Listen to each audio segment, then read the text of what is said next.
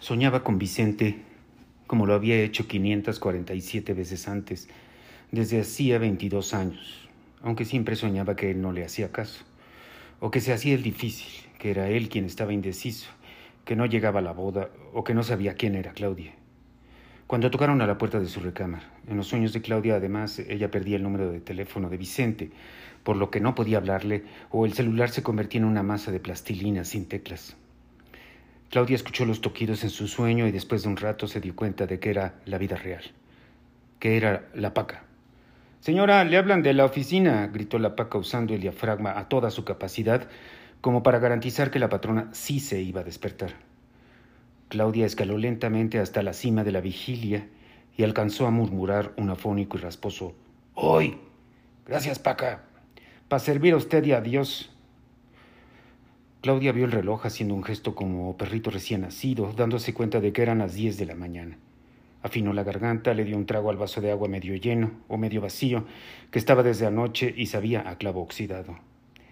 Creyó que percibió que algo flotaba en el líquido, pero no pudo verificar si era un ser vivo. De la oficina le dijeron que el jefe la quería ver a las once de la mañana. Claudia dijo que era imposible llegar a esa hora porque a pesar de todas las obras viales el tráfico era peor que antes. A más obras, más tráfico, pensó. Y no habían construido todavía un monorriel para pequeños burgueses que oliera bien, donde no hubiera empujones ni tortearan a las mujeres. Además, ella estaba apenas tratando de retirar de sus ojos las endurecidas lagañas. Tendría que bañarse y etcétera.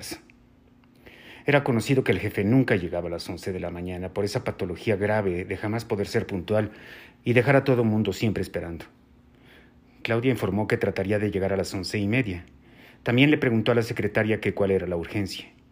Ella dijo que no sabía, pero que el rating de la semana pasada y especialmente el del viernes habían estado bajos. Claudia colgó y al tragar saliva sintió que deglutía extracto de néctar de jugo biliar.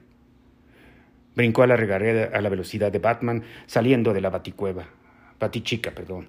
Después de sortear el atolladero de Luis Cabrera y toparse con el nudo que provocan los microbuses deteniéndose en doble fila en la lateral del periférico, Claudia llegó a la oficina.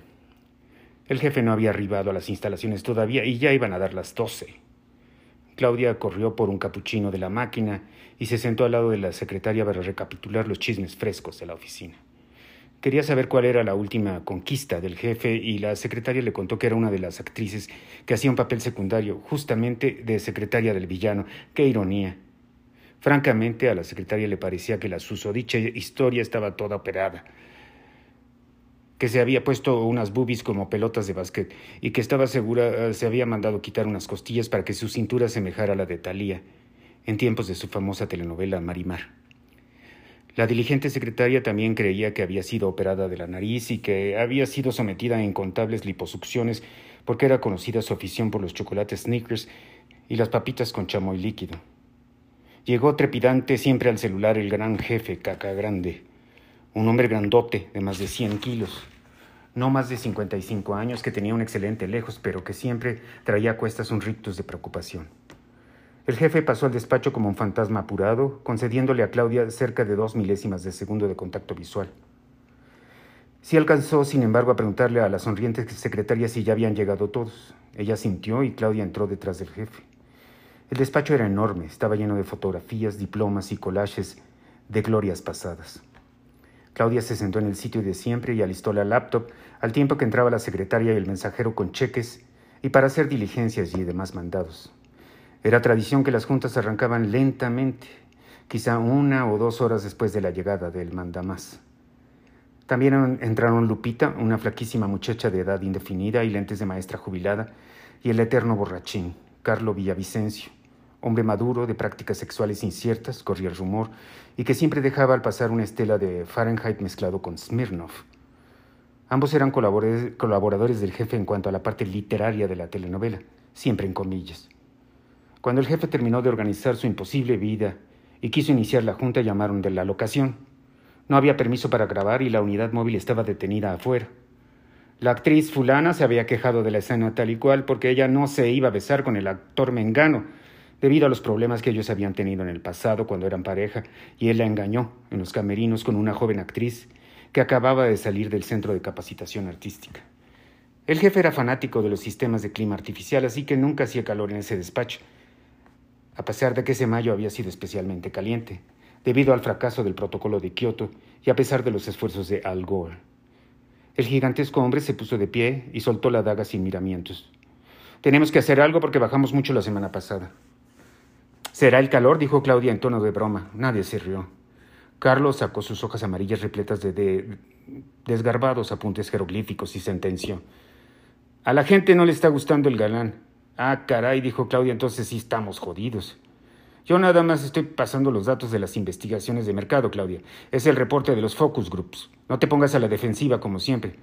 Serán los fucking groups, alcanzó a dibujar Claudia en el aire. Claudia miró al jefe, quien no pudo seguir porque ya había sonado el teléfono de nuevo. Ahora la actriz se quejaba de que no le gustaba la ropa y que a la otra coprotagonista siempre le daban vestuario de mejor calidad.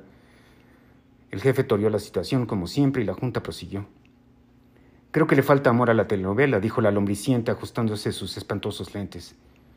¿Por qué no metemos otro personaje? preguntó el voz con firmeza fingida.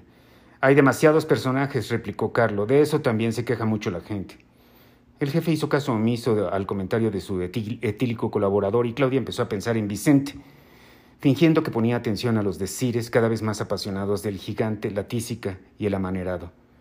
Sería una vieja buenísima que le faje a Sebastián. Una tebolera, ¿me entienden? Sí, que le faje al héroe, continuó el jefe, construyendo mentalmente la imagen de su nueva amante, bailando en el tubo sin ropa. Los héroes de telenovela tienen un comportamiento impecable, señor, aclaró la mujer de los huesos saltones. No hay forma de que Sebastián. El héroe no le va a hacer caso, Lupita, obviamente. Lo que necesitamos es atrapar a los jóvenes. El jefe tomó un pesado pisapapeles y lo balanceó como con ganas de romperle el cráneo al anoréxico. Claudia pensó que seguramente el jefe no andaba con aquella noble actriz de las cirugías plásticas, sino con otra, a la que quería meter a la telenovela como diera lugar. Nunca debiste haber reconciliado a la pareja, Claudia, pensó Carlo en voz alta. Además, lo de la boda fue una mamada. No, estuvo bien, intervino el jefe con vehemencia. Lo de la boda estuvo excelente, subió el rating cabrón. Hacen falta besos y cama, insistió la flaquita, al tiempo que limpiaba sus grasientos lentes, sin conseguirlo, y pensaba en lo que le faltaba a ella misma en su vida personal. Besos y cama.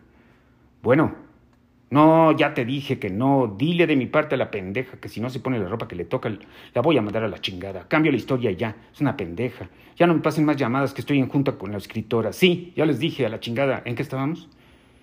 El héroe está desangelado, hace falta más amor y hay que meter un nuevo personaje. Claudia resumió dos horas de junta en una frase de diez segundos. Pero la pregunta, señores, eh, ¿van a alargar o no la telenovela? No sé, allá arriba están hechos unos idiotas los cabrones.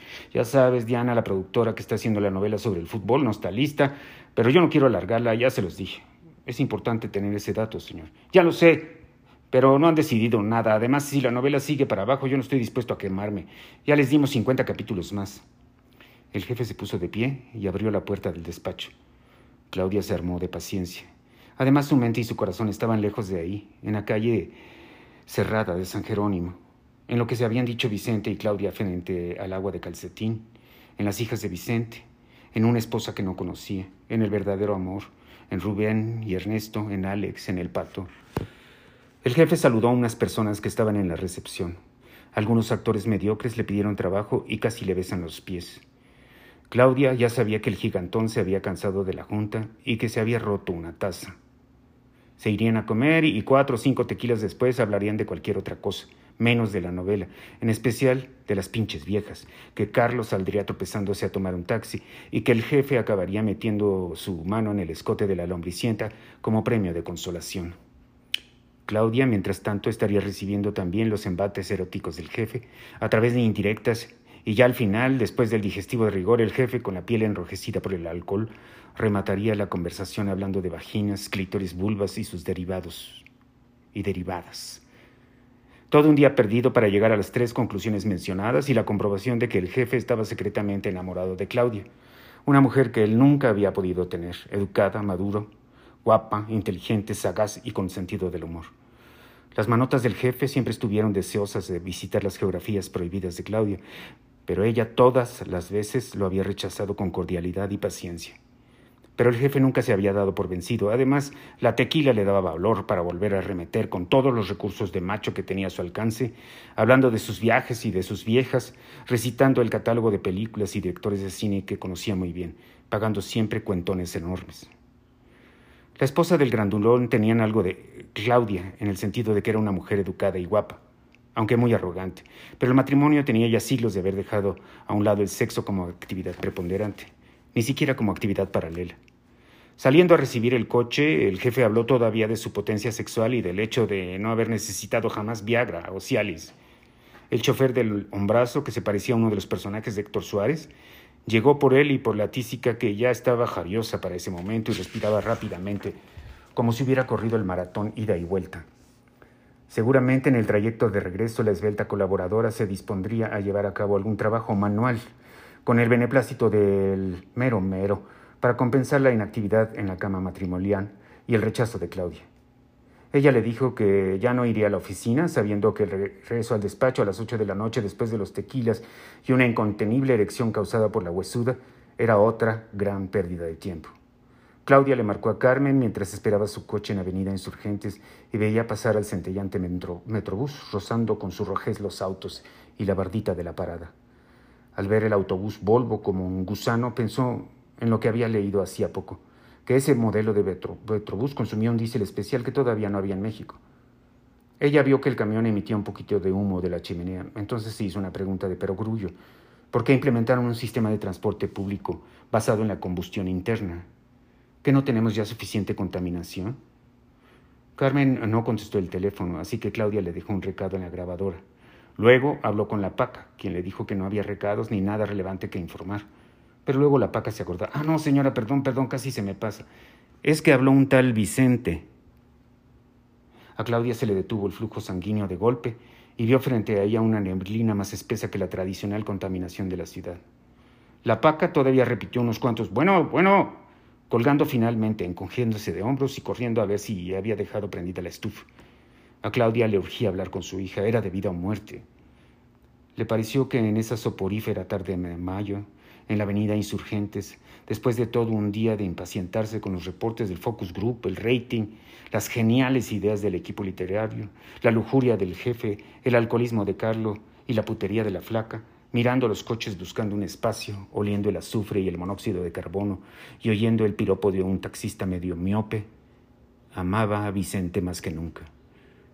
Eso dolía tanto como pisar un erizo o la caprichosa rebotadera de un cálculo renal por el uréter.